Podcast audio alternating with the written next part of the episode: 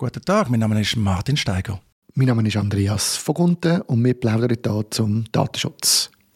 Martin, du hast erwähnt, dass es da irgendwie Probleme mit den PIN-Codes beim iPhone gibt. Kannst du da etwas dazu sagen? Gern. Es gibt da verschiedene Themen.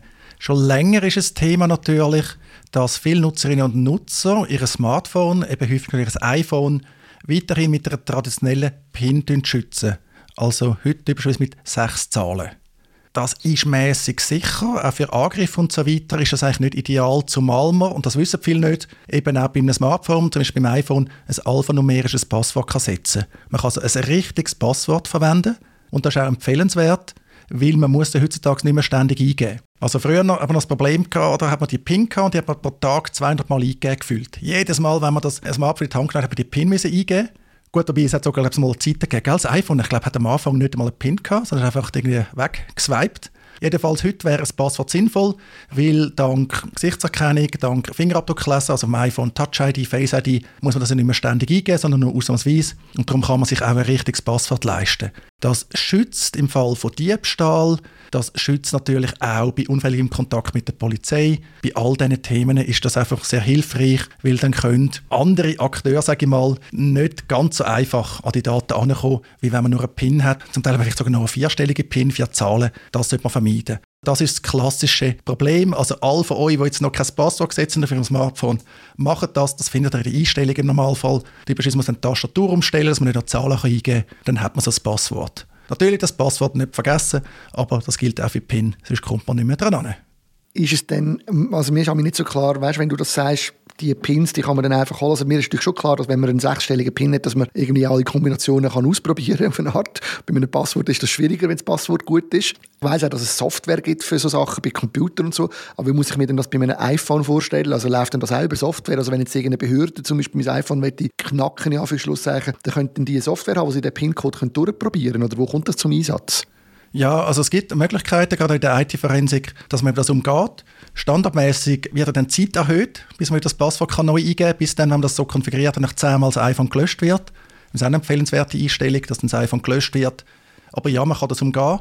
Ein Gegner, sechs Polizei, äh, sechs Kriminelle, die sind ja nicht verpflichtet, das in die Hand zu nehmen und das selber auszuprobieren, sondern man kann einfach Sachen ausbauen, man kann spezielle Hardware mit spezieller Software anhängen das ist der ganz große Bereich von der IT-Forensik, wo es auch einschlägige Unternehmen gibt, die da bekannt sind, die Spezialsoftware für viel Geld an Behörden verkaufen, auch in der Schweiz.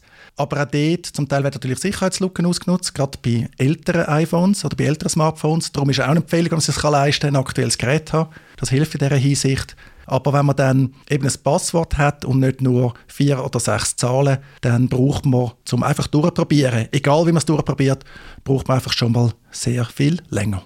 Ja, und ich könnte mir auch vorstellen, dass es noch gut ist, dass man grundsätzlich von diesen wenigen Stellen wegkommt. Also die Gefahr ist natürlich auch, wenn jemand auf dem iPhone weiterhin die sechs Zahlen hat, dann ist man vielleicht auch versucht, auch an anderen Orten, zum Beispiel als im Computer, nur ein einfaches, kurzes Passwort zu nehmen und äh, macht dann dort vielleicht auch den Fehler. Von dem her ist es sicher gut, wenn man bei jedem Gerät möglichst komplizierte Passwörter hat, die nicht so einfach ausprobiert werden können.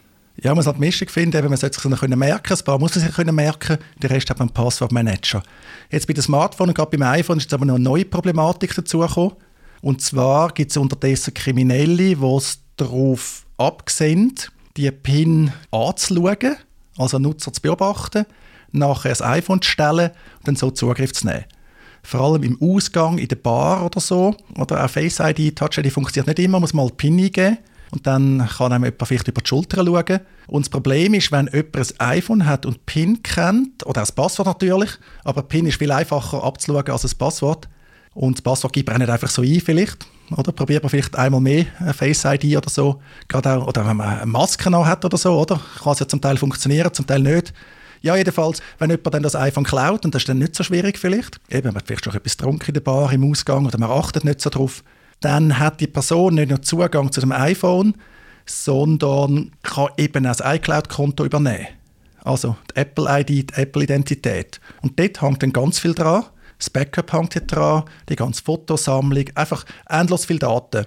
Also es ist extrem unbefriedigend, wenn man nicht nur eine Person hat, die auf das iPhone zugreifen kann, die nicht nur auf die iCloud-Daten zugreifen kann, sondern eben das Konto kann dann übernehmen, alles löschen, missbrauchen und und und. Und das ist eine Gefahr, die jetzt immer mehr bekannt wird. Darum habe ich auch heute über das reden, eben unabhängig von der allgemeinen Thematik, bitte das Passwort kein PIN, aber auch diese Thematik denken und es gibt nicht so gute Lösungen. Meine, Apple, oder? Meine, es ist natürlich schon gut, dass man auf die eigenen Konten zugreifen kann. Die Leute vergessen natürlich dann ihr Apple-ID-Passwort und dann können sie es aber wieder über das Smartphone, über das iPhone entsperren. Ja, und das, was du da beschrieben hast, ist der Super-GAU, glaube ich, für jeden Apple jede und jede Apple-Nutzerin. Vielleicht noch beim Zug, das ist mir auch schon manchmal aufgefallen, im Zug achten die Leute auch sehr wenig darauf, was sie machen. Also ich sehe dauernd irgendwelche Pins, wo irgendjemand eingibt. Und ich habe mir auch schon überlegt bei mir selber, wenn ich die Kameras schaue, die dort in den Wegen sind, oder? Auch das kann ja missbraucht werden. Also von dem her ist es, glaube ich, schon so, man muss sich ein bisschen mehr bewusst werden, dass man das einfach sieht und man kann sich sehr einfach merken, was da jemand eingegeben hat. Das ist so. Bei den Kameras im ÖV hatte ich auch schon ein schlechtes Gefühl gehabt. Immerhin hat man dort nicht den direkten Link. Also es müsste dann ein zugriffsberechtigter Mitarbeiter sein, der das missbraucht, aber der ist kaum vor Ort und so. Also da sehe ich weniger das Problem. Ist auch ein Problem, zumal man ja so ein PIN, den man hat, oder auch ein Passwort natürlich nicht einfach ändert. Also die meisten von uns haben das immer gleich. Darum ist es also lustig, beim Bankomat heisst es, man mit der Hand abdecken, wegen dem Betrugsmodell mit den Kameras, die dann nicht irgendwie versteckt eingebaut werden und so. Und da muss man wirklich darauf schauen, es gibt auch noch andere Themen, oder? Sieht man auch, man kann auch ein äh, Smartphone, ein iPhone klauen und je nachdem sieht man dann auch, was wird häufig eingetippt, gerade wenn es ein PIN ist, oder? Weil es eher verschmiert oder so, oder wenn man es gerade nach der Eingabe irgendwie äh, dann in die Hände bekommt, hat es noch Wärmespuren oder so drauf. Aber das Neue eben scheint jetzt doch weit verbreitet zu sein, gerade in dieser Situation, im Ausgang, in Situationen, wo man nicht so drauf schaut, wo man aber nicht Face ID, Touch ID kann nutzen kann.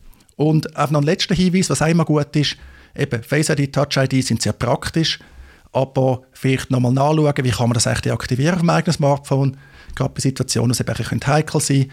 Unfälliger Kontakt mit der Polizei ist da der Klassiker. Man nimmt an einer Kundgebung teil. Ja, jetzt kann man darüber diskutieren. Der Polizist darf mir vielleicht nicht das iPhone vor das Gesicht haben, um es zu entsperren. Wenn er es aber trotzdem macht, bin ich froh, wenn das eben dann in dieser Situation nicht aktiv ist. Dann kann man auf allen Geräten auch sehr einfach das deaktivieren. Beim iPhone drückt man im Prinzip die Taste auf beiden Seiten, geht im Hosensack und dann muss man halt wieder das Passwort eingeben.